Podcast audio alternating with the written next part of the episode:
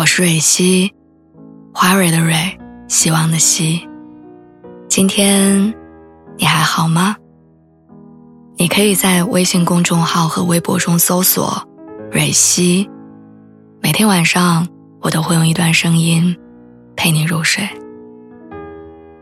听完今天的故事，祝你晚安，做个好梦。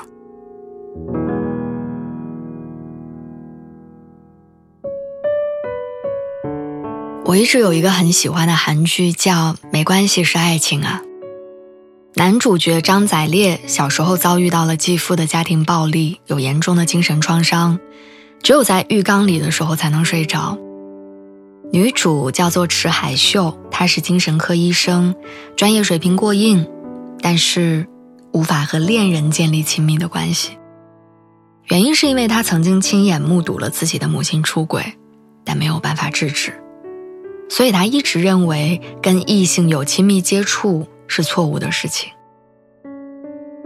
这部剧里还有各种各样的病人、品行障碍、强迫症等等，一个个病的背后是成年人的破碎跟痛苦。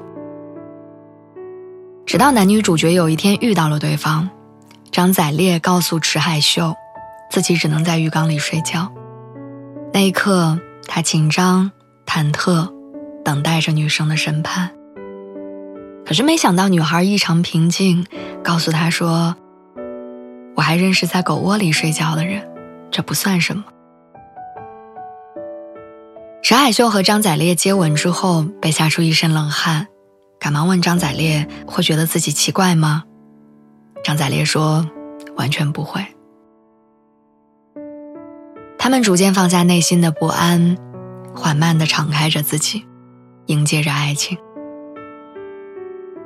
原来大家都有病，但有人即便知道你有病，也还是爱你。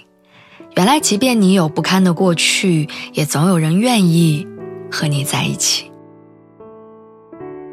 每当看电影出现男女情深打动全场观众的时候，男朋友总是会在昏暗的电影院里用不经意的眼神悄悄观察我的反应。当我们四目相对的时候，他会摸一下我的手，或者搂一下我的肩膀。我只会跟他说：“没关系。”然后我继续往下看。他是在非常和谐有爱的家庭中长大的，和他爸爸的关系很好，所以那些父子情深的情节总是能打动他。可是我从小父母离异，父亲再婚之后便断了和我全部的联系。此后的二十年，我们形同陌路。那些他深有感触的情节，恰好是可能让我产生不适的情绪来源。所以，对于同一件事情，我们会本能的有着截然不同的反应。我从来不强求任何人对我的经历感同身受，因为我很清楚，只要别人不曾经历过，就无法真正理解。就像无论别人跟你说生孩子有多痛，只要你不经历，那就只是一种浮于文字表面的理解。所以我也从来不会要求我的男朋友必须理解我的情绪，接纳我在这件事情上讳莫如深的敏感。之前我们和几个朋友一块吃饭，饭桌上的人都不知道我父母离异的事情，聊天的时候聊到了。找对象的话题，我忘了是谁当时提了一句，说结婚不能找单身家庭的孩子。我知道这句话不是针对我，但心里还是咯噔了一下。男朋友倒是很冷静，一边夹菜一边反驳那个朋友说：“你说这句话有偏见，单身家庭里也能培养出优秀的孩子，父母双全的家庭也未必都是良好的环境。”我知道他那一刻的反驳，不是一定要和那个朋友争出对错，只是想要抚慰那一刻有点敏感的我。他的话，其实也是说给我听的。所以我是在什么时候感受到被爱的？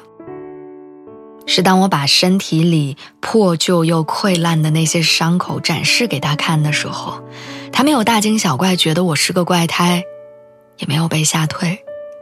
只是很平和的接受，然后小心翼翼的守护着我的自尊。小时候，我一直以为爱情是一个完美的人遇上了另外一个完美的人，两个人相互照耀。现在明白，成年人的爱情大概率是一个病人遇上了另外一个病人，两个人相互治愈。爱不是强迫接受或者试图改变，爱是发自内心的接纳和包容。爱不是你觉得你付出爱了就算爱，而是对方感受到了被爱，才算爱。世界很大，请你相信吧，总有人会看见你，走向你，接纳你，抚慰你。他会轻轻吹掉你心头上的灰烬，坐到你身边，陪你看远处的风景。